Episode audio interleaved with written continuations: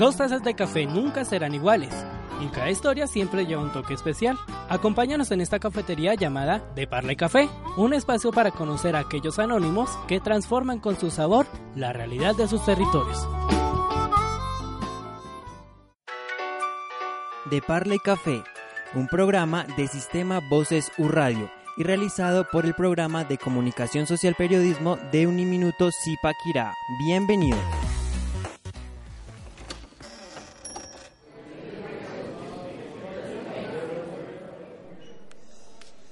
Hola familia, bienvenidos a una nueva emisión de este programa de Parla y Café. Una nueva semana con todo el equipo preparado para una nueva conversación y con un personaje que les va a gustar muchísimo, pero de ello hablaremos en unos minutos. Por lo pronto conozcamos al equipo que los va a acompañar el día de hoy, entonces arranquemos con Juan Manuel, quienes muchos los recordarán de una emisión anterior. Entonces, hola Juan Manuel, ¿qué tal esta semana? Hola, ¿qué tal Iván? Muy buenas tardes para todos nuestros oyentes, feliz de acompañarlos en un nuevo programa. Tenemos un invitado de lujo y bueno, una integrante que nos está acompañando el día de hoy, eh, también del equipo. Como primera pista, que les va a gustar mucho su voz, ¿verdad? Claro que sí. Andrés, bienvenido. ¿Qué tal esta semana en su casa? Buenas, Iván, ¿cómo está? ¿Cómo se encuentra? Un saludo cordial para todos ustedes, en especial para nuestro invitado. Y nada, contento de estar en otro nuevo programa. Y ahora conozcamos a la nueva integrante de este equipo, Lorena Rocha, compañera de nosotros de clase, conversaciones y demás. Bienvenida. Y cuéntanos un poco acerca de ti. Bueno, muchas gracias Iván. Pues primero por la invitación y pues por hacer parte del grupo. Eh, pues nada, muy agradecida la verdad. Eh, buenas a nuestros oyentes, a la mesa de trabajo y a nuestro invitado. Recuerden también que este programa y todos los que conforman la familia de Sistema Voces Sur Radio cuentan con la dirección del programa de comunicación social periodismo, profesor Ariolfo Velasco. Y en el máster nos apoya John Frey Rodríguez. Entonces arranquemos con una nueva cita en esta cafetería llamada De Parla y Café. Bienvenidos.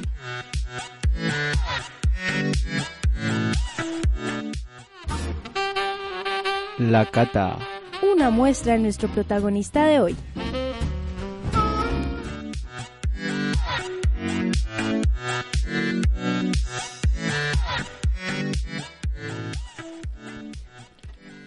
Y bueno, estábamos escuchando nuestra primera sección del día, eh, la cata, con la cual conocemos el perfil de la persona que nos acompaña el día de hoy. Entonces, Lorena, ¿qué podemos contarle a nuestros oyentes de la persona que nos acompaña hoy? Que de entrada podemos decir es muy conocida en el mundo de Instagram. Bueno, él es Julián David Cabezas, eh, tiene eh, una cuenta, Julián dice, tiene 19 años, es estudiante de comunicación audiovisual y multimedios de la Universidad de La Sabana. Eh, crea contenidos para plataformas digitales, es influencer o pues Instagramer y también es conferencista, ha participado en dos conferencias en Corferias acerca de las redes sociales. Nunca se sabe qué esconde, por eso inicia La Parla de... Hola Julián, bienvenido a esta emisión del programa. De antemano, muchas gracias por acompañarnos y cuéntenos un poco para las personas que no lo conocen aún, ¿quién es usted? Bueno Iván, muchísimas gracias. Eh, le agradezco a la mesa de trabajo por la invitación al programa de Parle y Café y le quiero mandar un saludo especial a todos los oyentes. Eh, bueno Iván, la verdad eh, estoy muy abierto a que nos tomemos un café y parlemos como dice el nombre del programa. Entonces, pues muy abierto a ver cómo desde lo que yo hago puedo enviarles a ustedes eh, los oyentes y a todos los chicos del programa de comunicación social en general de las universidades para que se motiven a seguir adelante con todos sus proyectos independiente del ámbito en el que quieran desarrollarse. En lo que conocemos es usted ya reside desde hace mucho tiempo acá en Zipaquirá, pero también tuvo un tiempo en el que estuvo viviendo en Bogotá. Empecemos un poco explorando esa parte de los primeros años de vida. ¿Cuáles son esos recuerdos que usted tiene así como muy apreciados en la etapa de colegio. Así es, Iván, como usted me viene comentando, yo vivo en Zipaquirá hace cinco años, ¿bien? Nos vinimos con mi familia a vivir acá por temas de que mi abuelo murió, mi abuelo falleció en Bogotá y realmente no nos quedaba mucha familia en Bogotá, entonces decidimos venirnos acá, donde está toda la familia de mi mamá, entonces ellos siempre fueron como una compañía para el nacimiento de mi hermano y demás, entonces decidimos venirnos a vivir acá a Zipaquirá. Cuando vivía en Bogotá, pues nada, estudiaba en el Colegio Inglaterra Real, un colegio ubicado en San José de Bavaria, en, la, en el al norte de Bogotá. Allí pues estuve, gracias a Dios, hasta, el, hasta séptimo más o menos. Mis primeros años de estudio fueron, digamos que muy interesantes. Siempre desde pequeño me gustó participar en las actividades tales como presentación de distintos eventos y también me gustaba mucho el tema de la danza. Estaba siempre en el equipo cultural, estuve también en una época en un equipo de Stomp, que es temas de percusión con objetos cotidianos que hay en nuestros hogares. Eh, una vez llegué aquí a Zipaquirá, pues llegué al Colegio San Luis, en el cual terminé en el grado 11 y bueno, actualmente ya, como les venía contando, estoy en la Universidad de La Sabana en el quinto semestre de Comunicación Audiovisual y Multimedios. Eh, bueno, digamos que en el ámbito familiar, ¿cómo ha sido la acogida de tus papás? O bueno, ¿cómo se han relacionado en cuanto a los temas de los medios? Bueno, hay un caso muy interesante y es que yo empecé en este tema a los, a los 12 años, entonces pues podrán entender que siendo menor de edad habían muchos eventos, campañas y demás negocios, por así decirlo, que yo no podía hacer, pues por el tema de que era menor de edad. Sin embargo, hay una experiencia muy interesante y es que yo estuve el, año antepasado en el Cartagena Inspira. Eh, para esa época me tuvieron que hacer pasar con el nombre de otra persona a los organizadores porque ellos querían que fuera ese evento, pero pues no cumplía con uno de los requisitos que era ser mayor de edad. Eh, tuvieron que inventarme un nombre y demás cosas para poder ir al evento y a lo que quiero llegar con esto es que en general siento que la edad no tiene que ser un límite para uno iniciar con sus proyectos. Mis papás en general desde que yo estoy pequeño me han apoyado en, en distintos aspectos, me gustaba el fútbol, entonces estuve en academia, me gustaba la danza, estuve también en equipos de, ensayo de danzas y más adelante cuando empezaron a ver que yo estaba en el mundo de redes sociales, que me invitaban a eventos y bueno, a muchos no podía ir porque eran en zonas digamos de mayores de edad y demás, ellos simplemente se dedicaban como a apoyarme y al principio como que no entendían mucho de qué se trataba todo eso de las redes, entonces les preguntaban los amigos, oiga, ¿qué es lo que hace su hijo? Y ellos realmente no tenían mucha razón de lo que yo hacía, pero llegó el punto en el que ya tuvimos que sentarnos y empezar a ver a, ver yo cómo les explicaba a ellos qué era lo que yo hacía y por qué me invitaban a un lado a otro y también para que ellos vieran como por qué era que me llegaban regalos a la casa que era una de las cosas que más les extrañaba a ellos que a veces llegaban paquetes y entonces decían como oiga por qué le mandan esto a Julián por qué le mandan esto entonces al comienzo digamos que fue un poco complicado que ellos entendieran bien como una justificación por así decirlo de lo que yo hago, pero en últimas enamorados de lo que hago, el viernes pasado pudieron acompañarme al Club del Nogal a la entrega de unos premios a los que estaba nominado.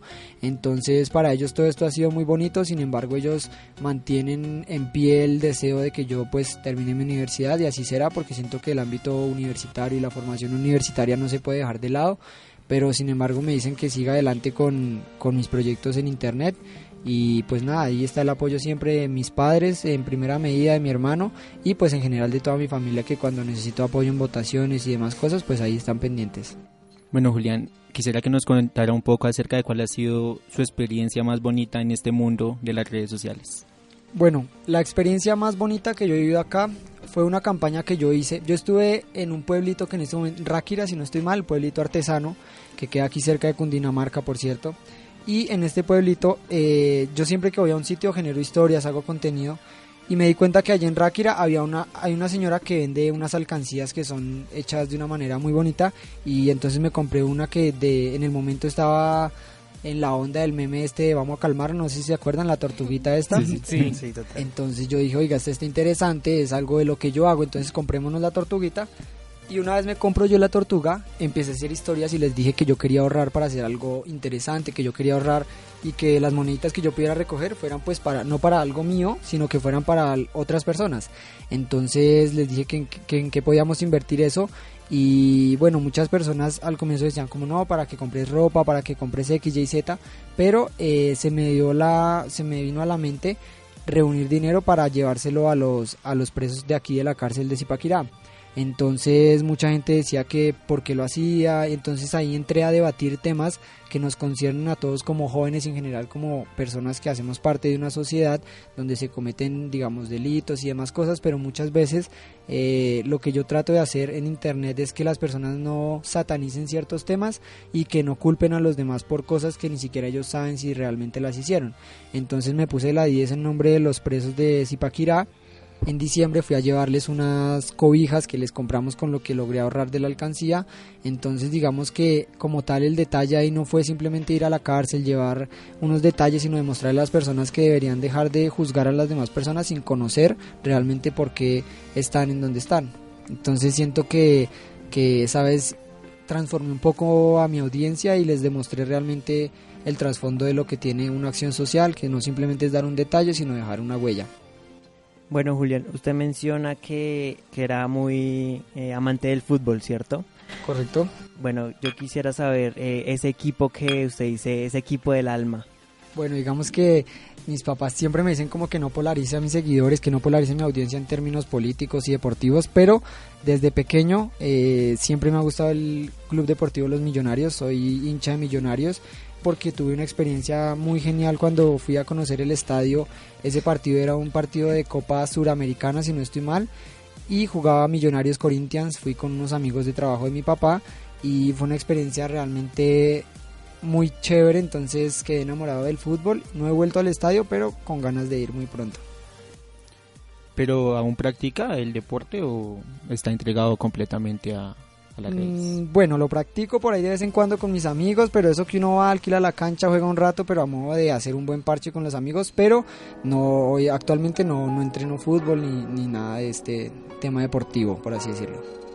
Ya se ha mencionado un apartado que es el fútbol, pero también, ¿qué otras actividades hace Julián en su tiempo libre? Bueno, hay algo que digamos muchas personas no saben y tal vez personas cercanas es que me gusta mucho la música.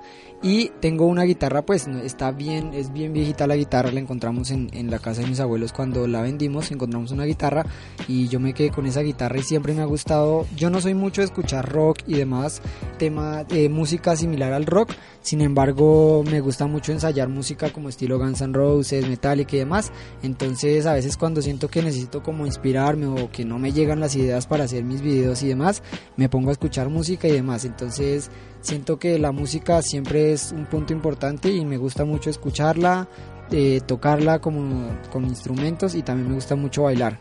Dentro de poco estaré haciendo un proyecto con una empresa que se llama Six, que son temas deportivos, entonces vamos a montar una campaña de baile con ellos para incentivar todo el tema de la movida juvenil y que se motiven a hacer deporte pues. Hace un tiempo eh, que te estaba mirando como las historias y lo que, pues, lo que haces, eh, vi una, una cosa que me llamó mucho la atención y era que estaban como recogiendo fondos para qué era. Hace un tiempo estuvimos, ah bueno, esa campaña fue más o menos hace 20 días, un mes. Resulta que em, por cosas de la vida, eh, de un momento a otro, me encontré con una señora que es la gerente de mercadeo de Rappi, una empresa que creo que ustedes ya conocen, envíos a domicilio y demás cosas. Entonces ella me dijo como nos conocimos sin saber, sin ella saber que yo hacía temas de redes y pues ya después entramos en contexto con el tema de redes sociales y me dijo que si quería ser uno de los embajadores de Rappi. Entonces yo le dije bueno estaría súper cool, ¿cómo es la dinámica? Entonces me dijo por cada vez que las personas hagan un consumo mínimo de 6 mil pesos en, en, en Rappi, nosotros te damos a ti unos Rappi créditos. Entonces yo dije, oiga, ¿por qué no hacemos algo interesante con esto? Y es que una noche yo llegué aquí a la 15 con cuarta, que es un sitio pues donde llegan como es como una arteria de la movilidad de Zipaquirá y llegué bastante tarde y me di cuenta que en ese sitio se reúnen más o menos unos 15 a 20 perros que lo son los típicos de la calle y al otro lado me encontré con que habían personas de la calle entonces yo dije oiga sería cool traerle algo a estas personas y pues que ellos em, pues tengan una, una comida esa noche al menos, ¿sí? Entonces hice la campaña y le pedí a la gente que pidiera en Bogotá y bueno, donde fuera que pidieran por Rappi. Yo les regalaba el costo de envío por 150 mil pesos y eh, cada compra me daban a mí 20 mil. Entonces yo redimí esas compras que hice y bastante gente me apoyó, redimí todas esas compras. Entonces me compré six pack de juguitos, six pack de galletas eh, y bueno, y unas chocolatinas y armé más o menos unos 38 combos de, de en bolsitas blancas con mi mamá las empaqué y armamos esos combos y nos fuimos a entregarlos. Me quedaron como 10 combos en la maleta, entonces cuando voy a Bogotá por ahí los termino de entregar. O sea que la participación pues fue muy buena, todos eran seguidores. Sí, bueno, no todos seguidores. Yo siempre que hago una campaña trato de que no sea solamente con, con mis redes sociales públicas, por así decirlo, sino que me gusta que mi familia se integre. Entonces veía que mi tía, mi, mi abuela me estaba diciendo que cómo podía pedir. Entonces yo le decía, bueno, mire, así y tal. Entonces yo también le mostraba a la gente que puede, puede ser que ellos no necesitaran pedir nada, pero, pero para el día siguiente de las 11 se iban a necesitar comprar algo en la tienda. Entonces les dije, por un día ayúdenme, compren por acá, pidan, vivan la experiencia Rappi. Eh, le sirve obviamente mucho a la marca y demás, pero en últimas la, la idea de la campaña era esa, movilizarlos en pro de los demás. Eh, quisiera que nos contara en qué año exactamente abre su, su primera cuenta de Twitter. Bueno, la primera cuenta de Twitter inició como un proyecto muy raro. Estábamos en época del Mundial del año 2010, Sudáfrica, y yo estaba coleccionando mi álbum de la, mis láminas del álbum. Sí, yo era mi, mi primer mundial consciente, por así decirlo. Entonces yo dije, oiga, quiero llenar ese álbum, hijo de madre, y me faltaban como unas seis fichitas. Yo tenía un amigo ahí en el, en el, en el barrio donde, donde yo vivía y él siempre, eh, mejor dicho, la mamá le compraba las cajas de láminas y yo, hijo de madre, tengo que llenar mi álbum, no sé qué. Y un día salí y le dije, oiga, necesito llenar el álbum, me faltan estas seis. Y me dijo, listo, nos vemos en estos días y yo se las vendo, bueno, no sé qué. Al siguiente día mi mamá me mandó a la tienda a hacer un mandado y me dijo como vaya y compre no sé qué, me mandó y me dio 10 mil pesos, pongamos, ¿sí? Y yo me fui para la tienda y en esas me encontré a este pelado y tenía las fichas ahí. Me dijo, listo, se las tengo acá. Yo dije, oiga, ¿qué hago? Voy, entre, voy y compro el mandado de mi mamá o termino de llenar el álbum. Llené el álbum, mi mamá me regañó obviamente, pues yo no sabía ni cómo decirle a ella que me había gastado pues lo del, lo del mandado, era lo del almuerzo y, y pues nada, yo dije, oiga, eh, ¿qué hago? Entonces ahí yo me senté en el computador, siempre me, había gustado mucho ver videos en YouTube y demás, entonces me senté y me apareció una publicidad de Twitter, entonces yo dije, oiga, ¿qué será esta vaina? Entonces decía, bueno, no sé qué, crea tu cuenta, súper sencillo, tres pasos, poner el correo, contraseña un usuario y listo. Creé la cuenta en el año 2010, exactamente el 10 de octubre del año 2010 y en un principio yo pregunté acerca de ese tema y tuve como 26, 27 respuestas más o menos, entonces yo decía, oiga, qué, man, qué cosa tan loca de... Yo salgo al parque, grito y no me responde ni una persona porque dirán que estoy loco, pero si yo vengo y emito un comunicado acá en internet, eh, pongo un tweet y la gente me responde, sea para bien o sea para mal, hay una interacción y de ahí para allá empecé a generar más y más contenido cotidiano, mi vida común, obviamente en esa época pues no tenía una redacción muy muy buena tampoco una ortografía excelente entonces fue muy curioso porque después tuve que eliminar dichos tweets porque pues habían cosas que no eran tan tan tan interesantes y no tenían una escritura muy buena y ya desde ahí empezamos con ese tema. Ya después tuve que diversificarlo porque ahí tenía un público muy juvenil y demás pero muy enfocado como al tema de humor entretenimiento entonces dije yo quiero crear un público donde yo pueda generar proyectos eh, de aquí en adelante que tengan que ver con lo que a mí me gusta, que es el marketing y las redes sociales, pero desde el ámbito profesional. Entonces abrí mi segunda cuenta de Twitter y, también 21 mil seguidores ya casi y bueno, ahí vamos. Usted menciona marketing.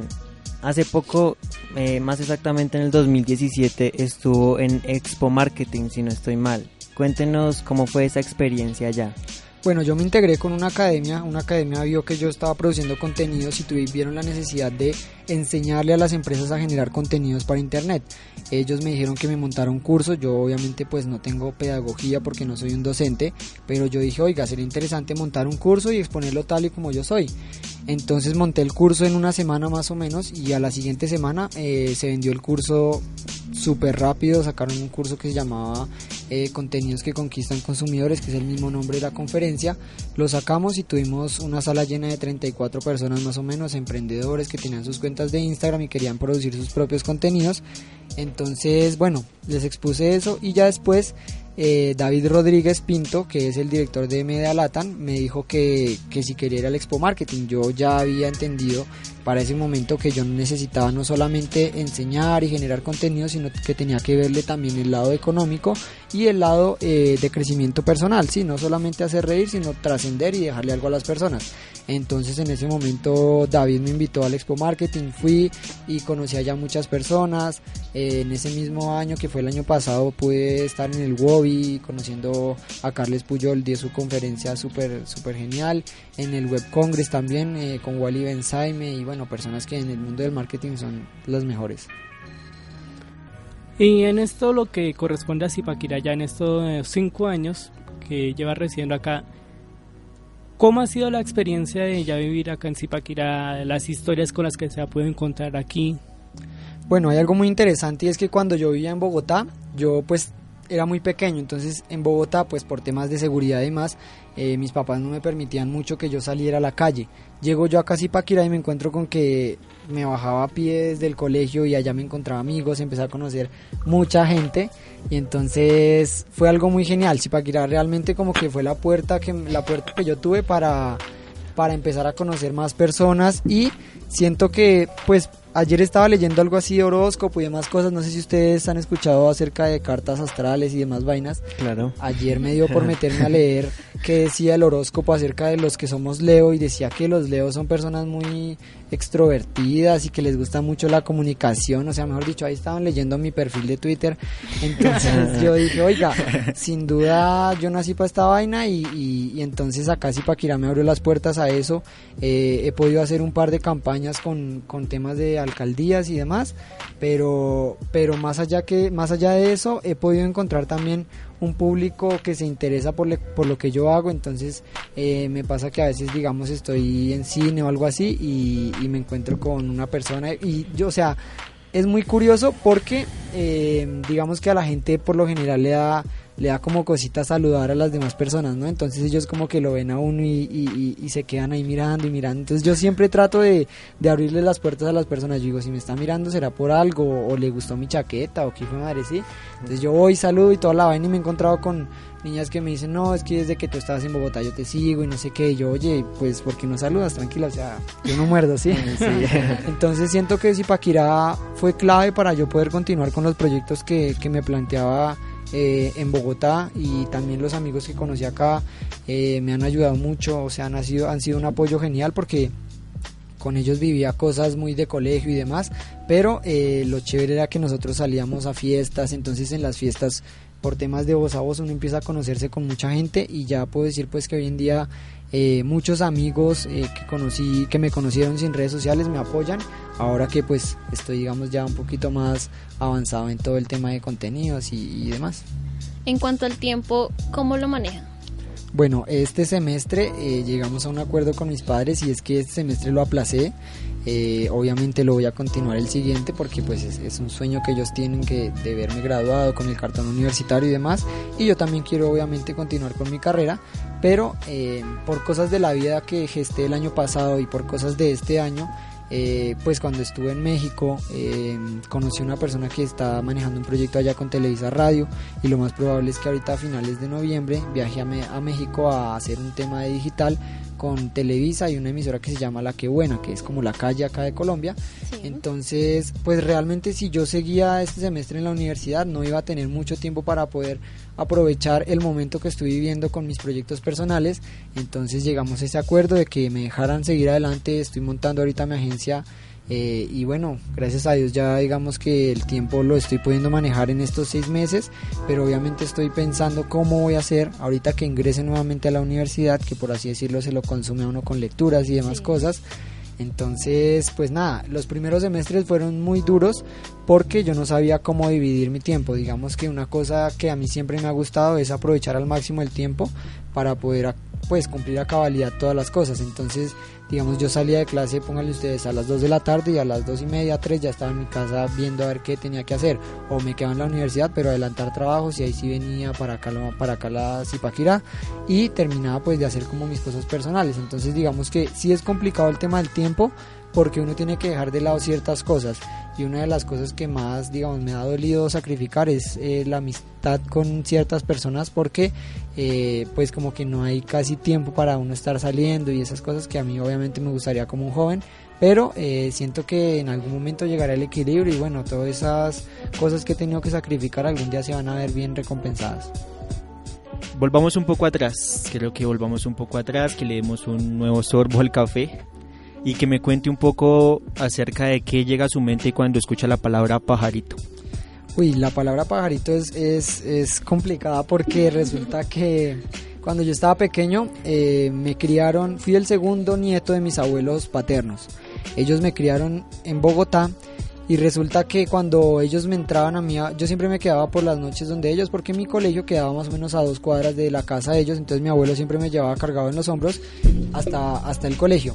Resulta que yo siempre que, que, me iba a bañar, ellos pues me bañaban y yo, y yo hacía pues el movimiento del pajarito, así como doña gallina. Así Entonces de ahí mi tía vivía en esa época, mi tía vivía ahí en la, en la, en la casa de mis abuelos, ella a veces me bañaba, me bañaba a veces la señora que les ayudaba con el aseo, o mis abuelos me bañaban, entonces eh, tendía a hacer este movimiento siempre que me bañaban porque pues era agua fría, entonces ya ahí salió el nombre, ese tema del, pajarito es, bien curioso. Entonces, para de pasar mar puente para nuestra siguiente sección, aquí ocurre una situación un poco particular y es cómo entra a tener contacto con Instagram cuando aquí a todos nos une el tema de que crecimos al mismo tiempo en que empezaron a nacer las redes sociales como Facebook, ya como lo mencioné hace un momento, Twitter o Instagram. Entonces, ¿cómo fue ese primer contacto que lo impulsó para iniciar en ya como Instagram? Bueno, yo tenía, no recuerdo hace cuánto tiempo fue, pongámosle cuatro años y medio más o menos. Entonces, resulta que hay grupos donde uno empieza a conocer otros creadores de contenido y otras personas interesantes eh, que seguramente conocen. Entonces, ¿qué pasó en ese momento? Nos dimos cuenta que Twitter como que no estaba fluyendo, nos estábamos estancando, no estábamos subiendo en seguidores. Entonces dijimos, ¿qué hacemos? Eh, Facebook tampoco estaba como dándonos muchas garantías y de la nada nace Instagram eh, en un principio yo estuve muy repulsivo a Instagram porque yo decía que me parecía fastidioso todos los días tomar fotos mías y publicarlas. Entendamos que el contexto tecnológico de esa época no eran celulares con calidad de fotografía muy alta como lo podemos tener hoy en día.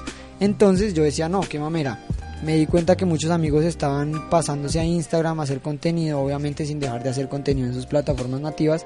Entonces yo dije, no, yo sigo Twitter, yo defiendo Twitter y hoy en día sigo defendiendo Twitter, digo que, que es la red social que más me gusta.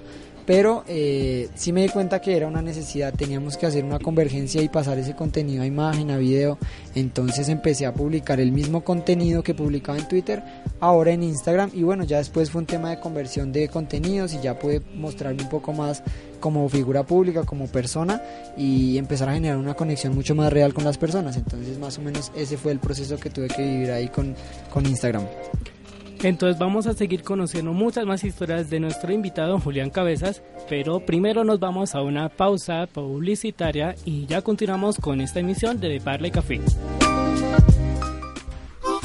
Una pausa para recargar las tazas en De Parla y Café.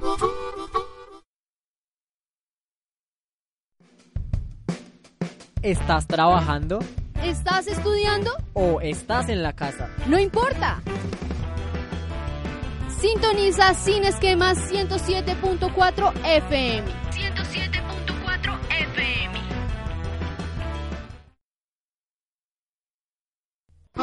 ¿Preparados? Continúa de Parla y Café.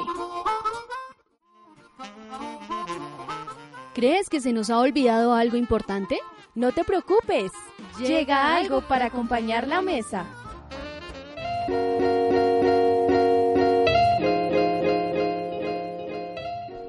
Regresamos a De Parla y Café. Ya hemos tenido la oportunidad de explorar con Julián eh, varios aspectos de su vida y de cómo ha logrado impulsar a través de las redes sociales diferentes iniciativas que han logrado tener un muy buen impacto en la comunidad. Eh, como escuchábamos hace un momento, estamos ya en esta parte de un acompañamiento para la mesa, en la cual vamos a explorar una canción que aquí en esta ocasión ha sido escogida por nuestro invitado. Entonces, Julián, ahorita usted nos comentaba que le gusta una canción de Rubén Blades que es Amor y Control.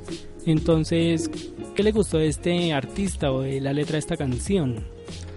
Bueno, hay, hay una partecita muy importante de esa canción que dice que llorando no se van los problemas, lo parafraseo. Y es porque me molesta mucho, a modo personal he tenido siempre un estilo de vida y es que pienso que una vida perfecta sería una vida aburrida. Entonces, si nosotros no tuviéramos problemas, si a día a día no nos pasaran cosas, eh, sería una vida aburrida y la verdad no tendría sentido nuestra vida, valga la redundancia. Entonces yo pienso que los problemas siempre llegan en su momento dado, eh, independiente de la religión que ustedes tengan, eh, los problemas llegan en un momento específico y siempre debemos ver el lado bueno, el lado que nos fortalece como personas. Entonces, esa parte de esa canción es, es la, que, la que más me, me gusta porque me motiva a, a, ver que uno no puede encerrarse en los problemas, sentarse a llorar, porque a nadie, nadie, a nadie le importa resolvernos nuestros problemas y nadie se va a poner la 10 por nosotros y va a venir a decir, oiga, ¿qué le pasa? A menos de que sea nuestra mamá, ¿no? Sin embargo, por más de que sea la mamá, la novia, la prima o lo que sea, ellos quieren que nosotros salgamos adelante y nosotros salimos adelante poniéndonos las metas y, dejando de soñar, ¿sabes? Porque eh, hay una gran diferencia entre soñar y tener metas. Es que los que sueñan eh, se hacen canas al aire, o sea, se hacen pajaritos en el aire, ¿sí? Mientras que los que se ponen metas y dicen, yo este año tengo que comprarme un carro, yo este año me voy a comprar mi propio computador. Eh, entonces por eso me gusta esa canción, porque también lo motiva a uno que deje de soñar y hacerse ahí falsas eh, promesas mentales uno y se ponga metas y empiece a trabajar por cumplirlas. Y aquí también hay un aspecto que ya conocimos con nuestra anterior invitada y fue como esa lista de reproducción con sus canciones favoritas. Entonces, en este caso enfoquémoslo como al momento en el que usted entra a preparar como esas canciones que dan la chispa para crear los contenidos que usted genera en sus redes sociales. Entonces, ¿cuáles serían como esas canciones o esos géneros que le logran crear esa chispa? Bueno, como tal géneros, hay un género que me encanta y siento que es más por temas eh, de como tal el proyecto Julián dice que es un tema cultural. Eh, me encanta mucho la ciudad de Cali. El año pasado estuve por poco de que me iba para Cali a conocerlo con la, con la alcaldía y a hacer un par de cosas con el festival este que hacen a final de año. Bueno, no logramos llegar a, algún acuerdo y no he conocido a un Cali, pero me encanta mucho la salsa, eh, la salsa colombiana y la salsa cubana y en general todos, todo lo, lo, que tenga que ver con la salsa me gusta. Siento que otro aspecto que me gusta mucho es la música mexicana, eh, los corridos mexicanos me gustan mucho porque la última vez que estuve en México tuve la oportunidad de estar a muy pocos metros de Cristian Nodal, uno de los cantantes que ahorita están como por así decirlo top, que hace como 20 días estuvo acá en Colombia eh, con un concierto del cierre del Festival de Verano de Bogotá, si no estoy mal. Eh, entonces escuché esa música en vivo y me di cuenta que esa música eh, los colombianos en general la hemos satanizado y decimos esto es música solamente para sentarnos a beber guaro y no es así esa música deja unos mensajes bien bonitos, entonces me gusta mucho ese tipo de música. Eh, cuando estaba más joven, otro tipo de música que me marcó la vida, eh, con mis primos nos gustaba escuchar mucho ska, porque sentíamos que habían muchos errores en la sociedad. Eh, y bueno, ahí empezamos también como a formar un poco más nuestro intelecto y demás, a, aprender varias cosas que, que no tenían que ver con, con, con, nuestros estilos de vida. Entonces nada, empecé, empecé a escuchar también un poco de ska y me, me empezó a gustar. Entonces básicamente salsa, eh, el ska me gusta mucho y lo que les decía, la música de los Guns N' Roses me, me parece que me llega al alma. Y Maná también, porque mi papá escuchaba mucho Maná en el carro, entonces ahí, ahí quedó la, la consecuencia. bueno, eh, hablemos un poco de juliandice.tv cuéntenos eh, la temática que maneja en esta en este proyecto. Bueno, Julián dice TV, al igual que yo, somos unos jóvenes, él no es un personaje ficticio, como les digo, al comienzo esa cuenta sí manejaba una temática más de un personaje y demás cosas, pero yo me di cuenta que las personas querían saber quién estaba detrás de eso y que a las marcas no les interesa pautar con una persona que, por así decirlo, no existe, sino que es un ficticio. Entonces así nació Julián Dice, nace Julián Dice como una propuesta eh, de un universitario como todos ustedes, tal vez los oyentes, eh, un universitario que tiene problemas en su casa, un universitario que simplemente, más allá de tener un alcance de unas audiencias en Internet, vive igual que ustedes, tiene que montarse en el bus, tiene que ir al Transmilenio, tiene problemas con su pareja, tiene problemas con, con la sociedad en general y ver cómo abordamos esas temáticas de un modo jocoso y nos reímos de ellas, pero no solamente es reírnos de esas situaciones, sino que es ver cómo podemos remediar esas situaciones si ya nos han pasado o cómo podemos prepararnos para esas situaciones. Entonces, eh, Julián dice inicia más que todo con temáticas de humor, de un humor universitario, ya ahora está viviendo como un cambio eh, y por eso he parado un poco la producción del contenido porque ahorita me interesa mucho que de que a raíz del viaje que hice a México eh, vi que las culturas en general no se exploran desde un modo muy auténtico, ¿sí? Digamos que hay muchos programas y demás cosas que se dedican a hablar de cultura, por así decirlo, pero lo único que hacen es vendernos paquetes de viaje para que viajemos a tal lado y de a otro lado. Entonces yo dije, no, quiero ir a conocer sitios, quiero ir a conocer distintos sitios en Bogotá, o sea, lo que sea, ¿sí? Eh, y ver de allá esos sitios, no solamente con marcas que puedo hacer, sino que cómo vive la gente de allá realmente, ¿sí? Entonces, por ejemplo, me pasó en Tepoztlán, que es como, por así decirlo, una, una, una pirámide, una pirámide, una pirámide que hay en México. Entonces allá me gustó sentarme a, hablar con la gente nativa de allá, a probar su, su comida tradicional y demás. Entonces eh, ahorita creo que estoy más enfocado en ver cómo puedo aportarle al ámbito cultural y al ámbito en crecimiento cultural de las personas en general. Entonces ese es como el gran reto y la gran meta que tengo en este momento. Entonces ya vamos a explorar con muchos más detalles este espacio, pero por lo pronto los dejamos con esta canción de Rubén Blades, Amor y Control, y ya regresamos con nuestra siguiente sección titulada Y su menú. No se desconecten. Saliendo del hospital después de mi mamá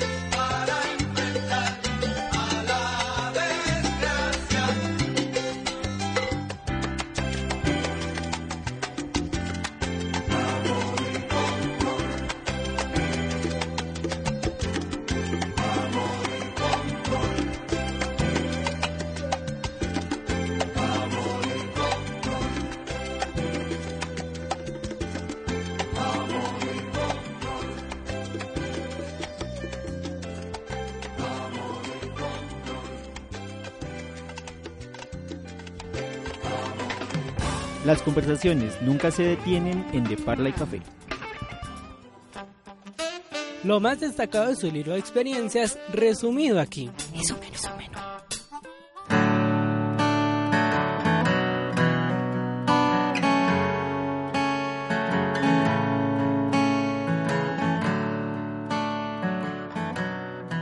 Y tras escuchar esta hermosa canción que seguro nos impacta a muchos con su letra, empezamos a este nuevo espacio que ya hemos conocido que es Y su menú, con la cual vamos a explorar como esos detalles más afines a su carrera.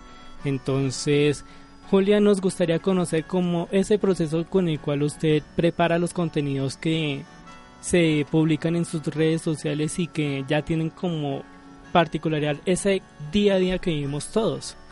Bueno, eh, en un principio todo era de un modo, digamos, muy a lo que salga, ¿sí?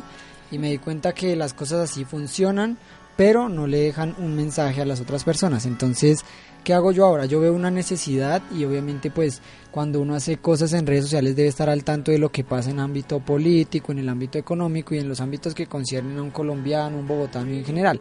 Entonces yo lo que hago siempre es busco una necesidad o veo una necesidad de representación de algo. Y una vez yo veo como esa necesidad o ese tema a raíz del cual yo puedo digamos pegarme para hablar, eh, yo busco cómo abordarla sin eh, entrar a determinar como una posición distinta a la que eh, pensaría la generalidad. Me refiero con esto a una responsabilidad que tenemos nosotros personas que manejamos temas de redes sociales y es que nosotros no podemos eh, y no debemos obviamente polarizar a las personas, lo que te venía diciendo ahorita Juan con el tema de- del fútbol. Son temas que digamos son muy sensibles y si los vamos a abordar debemos abordarlos de un modo responsable, ¿sabes? Y tratando obviamente pues de no encontrarnos problemas con otras personas y también de no victimizarnos en cuanto a la- al, al tratamiento de ciertos temas como la diversidad sexual, temas como la música que genera mucha polarización en la sociedad y temas políticos también que hace poco los vivimos.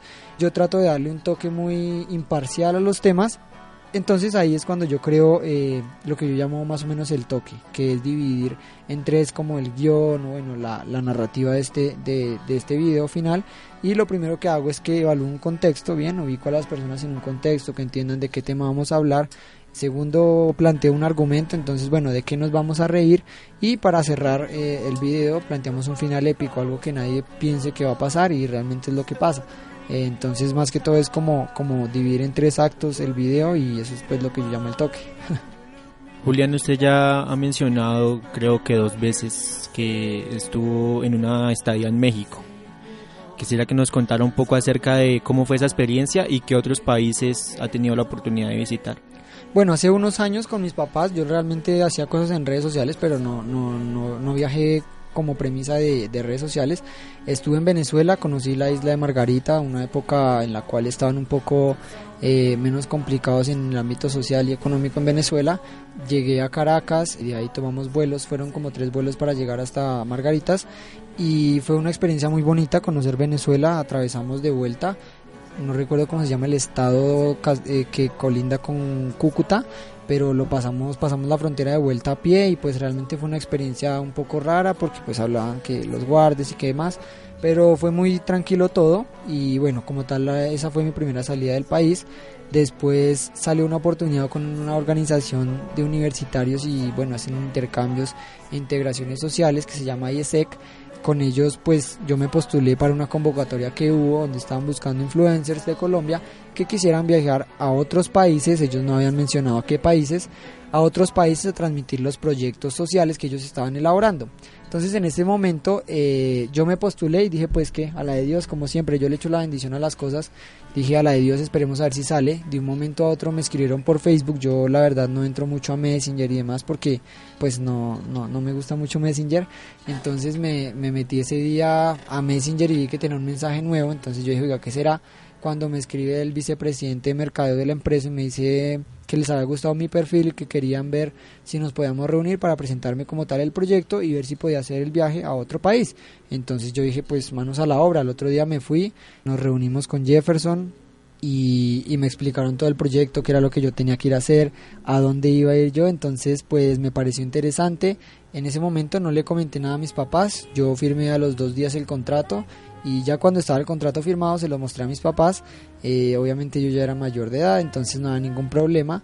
Les mostré a mis papás y les dije que me iba para México más o menos 16 17 días terminé durando 16 días en México y pues en un principio no entendían bien, como les venía contando, me toca sentarme, explicarles bien qué es lo que yo voy a hacer, con quién voy a ir, porque pues obviamente con tantas cosas que pasan en el país del Sagrado Rostro, entonces uno tiene que estar muy prevenido de tanta trampa y tantas cosas que pasan, entonces yo eh, les mostré todo el tema, les mostré qué hacía la organización y ya se llegó la hora cero, ese día mi abuela me acompañó al aeropuerto, me encontré con mi compañero de viaje, con Rafa y nos fuimos para allá para México y nada, siempre unos días antes compré unas banderas de Colombia porque estábamos en época ya de, mundial, entonces estaban vendiendo muchas cosas de, de, la selección, entonces me compré unas banderitas para llevarlas allá a los distintos proyectos y siempre pues pensando en dejar en alto el nombre de Colombia.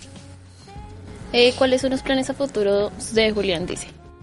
Bueno, eh, Julián Dice tiene algo muy importante y en general todos los creadores de contenido tenemos ese, esa duda porque realmente no podemos decir qué va a pasar, ¿sí?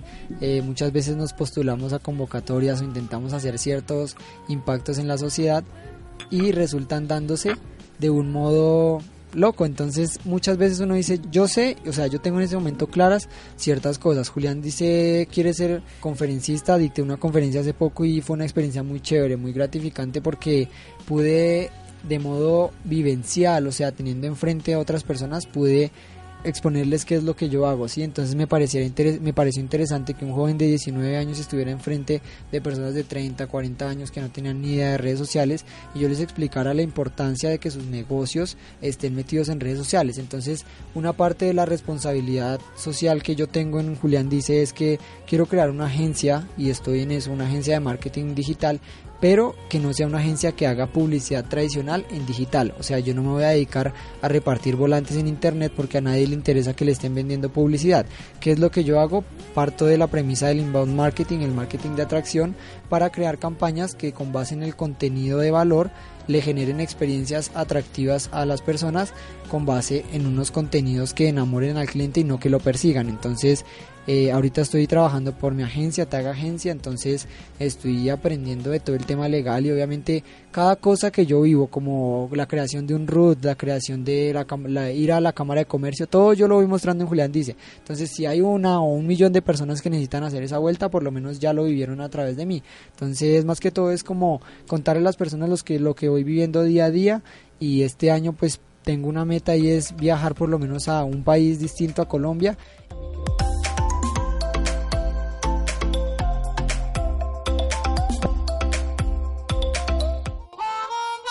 Conoce qué ocurre fuera del aire y algunas infidencias de esta emisión en exclusiva. Conéctate a nuestras redes sociales.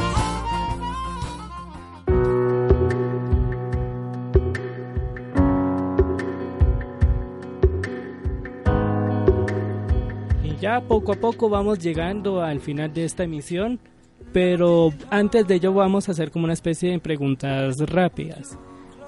En literatura, los libros que más le gusta leer, ¿cuáles serían? Bueno, hay un, hay un tema muy, muy curioso ahí y es que hay un libro que, digamos por así decirlo, marcó mi vida y es un libro que se llama Dulcita y el burrito. Entonces este libro yo siento que es un libro que no es hecho para niños, es un libro hecho para grandes por unos niños. Porque eh, nos demuestra cómo desde, desde la primera infancia eh, los papás tienen un, un deber muy importante en forjar eh, la personalidad de, las, de los jóvenes, de los niños. Y ese libro me gustó mucho porque tuve que leerlo en el colegio, pero a mí no me gustaba leer para nada. Eh, me parecía tedioso sentarme a leer y eran libros de que les digo 20 páginas, era muy pequeño y de esas 20 no eran ilustradas, ¿sí? Entonces a mí no me gustaba y mi mamá cometía un error, era que ella me leía los libros y me decía, el libro trataba de X, Y, Z. Entonces un día mi papá y ella discutieron que no debía ser así y me tocó leerme Dulcita y el burrito. Eso fue como en primero de primaria y me leí este libro y me encontré con con un cambio en el pensamiento de que yo no era solamente hijo y que debía entender que muchas veces las acciones que tienen nuestros papás es porque ellos mismos eh, están aprendiendo a ser papás, ¿sí? Entonces yo pues soy el primero de dos hijos, entonces siento que eh, muchas veces como hijos juzgamos a nuestros padres por ciertas acciones que hacen y en Dulcita y el burrito encontré la respuesta a por qué era eso y era simplemente porque ellos también están aprendiendo a ser papás como nosotros estamos aprendiendo a ser buenos hijos, por así decirlo. La semilla que todos podemos sembrar para hacer un mundo mejor puede ser. La semilla que podemos sembrar para hacer un mundo mejor puede ser quitar la envidia, ¿sabes? Siento que la envidia es como la base de tener una sociedad tan deplorable hoy en día porque la gente en vez de decir, en vez de aplaudirle a los demás lo que han logrado, se dedican a criticar y a decir que esa persona no se ha esforzado por lograrlo. Entonces, esa semilla, no sé bien cómo se llame eh, ese valor, por así decirlo, pero siento que que sin duda no, o sea, no pondría una semilla, sino que erradicaría totalmente la envidia de las personas y la semilla sería lo que les venía planteando antes, dejar de soñar y más bien plantearse metas. Entonces sembremos esas metas para que a medida de que vamos trabajando, o sea, echándole agüita, vaya creciendo el arbolito y podamos tener frutos rápido. ¿Cuáles son los valores que te hacen ser Julián? Bueno, los valores, siento que sin duda el amor de, de la casa es algo muy importante, como personas el hecho de vivir en un hogar, pues no digo tradicional, porque pues ahí ya entraríamos en una disrupción en cuanto a la creación de familias actuales. Yo crecí con mi papá y mi mamá y con mi hermano, entonces siento que el amor que ellos me han desde pequeño incentivado en mis proyectos personales, en mis proyectos eh, profesionales, ahorita como, como director pues de mi agencia, en general ha sido, ha sido la, la base de lo que hoy en día soy. Siento que el amor y la entrega al otro siempre van a ser como la premisa de una vida, de una vida alegre y de una vida que se disfruta no solo pensando en, en el aspecto personal, sino en el aspecto de crecimiento para una sociedad. Entonces ya para todas las personas que ya en estos momentos se sientan como tentados e interesados por conocer más de este proyecto que es Julián dice, ¿dónde pueden acceder para ver estos contenidos?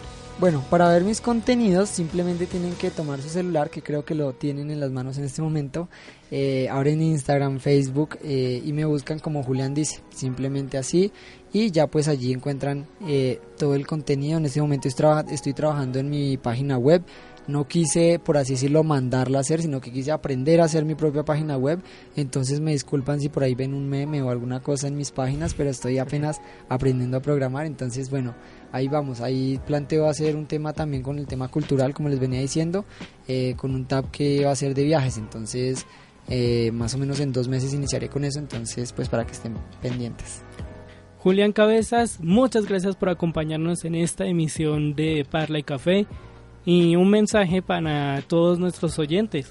Bueno, pues nada, muchísimas gracias a ustedes, a todo el equipo de trabajo, eh, a todos los oyentes, muchas gracias por escuchar el programa y pues nada, un saludo especial a, a toda mi familia, eh, que los quiero mucho, que muchas gracias por el apoyo y para las personas que seguramente en mis redes sociales lleguen a escuchar el programa, eh, quiero agradecerles primero que todo por el apoyo y segundo quiero motivarlos a los que me siguen y a los que no me siguen, que si les gusta mi contenido me van a empezar a seguir y si no les gusta pues se escuchan y se aceptan las críticas obviamente, motivarlos a, a algo que siempre me ha parecido muy importante y es que el momento es ahora, sí, o sea, el momento es ahora de hacer nuestras cosas, de generar un cambio y de que no pensemos, no digamos tengo una buena idea, sino ejecutemos, o sea, las personas que tienen grandes ideas pero no ejecutan, terminan siendo simplemente personas que trabajan eh, y cumplen los sueños de los demás. Entonces, una, una, un pensamiento que he tenido siempre en mi vida es que yo no quiero trabajar por los sueños de los demás, sino que quiero trabajar por mis propias metas.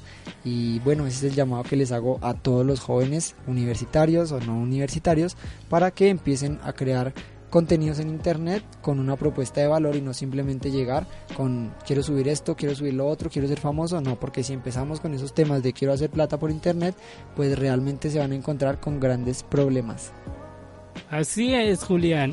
Y Lorena, entonces, ¿qué conclusiones podemos sacar de esta emisión y para las personas que también te quieran seguir, en dónde te podemos encontrar?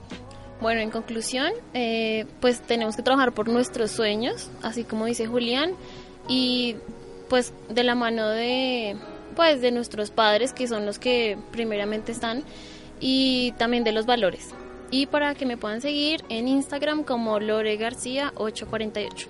Juan Manuel, su conclusión y en dónde lo pueden encontrar para aquellos que quieran conocerlo por internet. Bueno, primero que todo agradecerle de antemano a Julián eh, por haber, haber participado en nuestro programa. Esta siempre será su casa. Eh, eh, esperamos tenerlo en una próxima emisión más adelante. Y bueno, el mensaje claramente que nos da Julián es que, trabajemos en colectivo. la unión hace la fuerza, como dicen. Y bueno, en mis redes sociales me pueden encontrar en Instagram como jmanu raya piso 2 eh, y en Facebook como Juan Manuel Acosta. Y Andrés, su conclusión y en dónde lo podemos encontrar en redes sociales. Bueno, yo creo que el tema aquí quedó muy claro.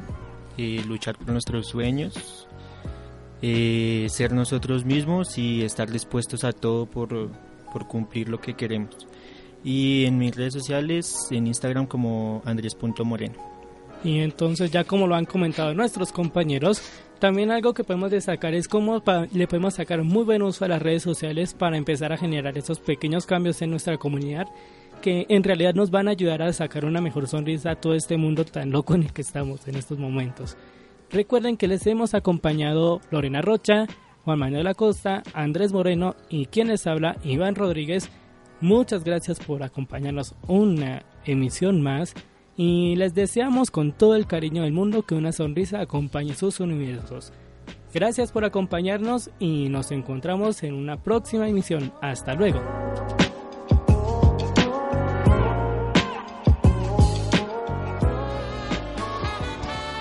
Degustaciones la próxima semana, pero con muchas más sorpresas durante este tiempo.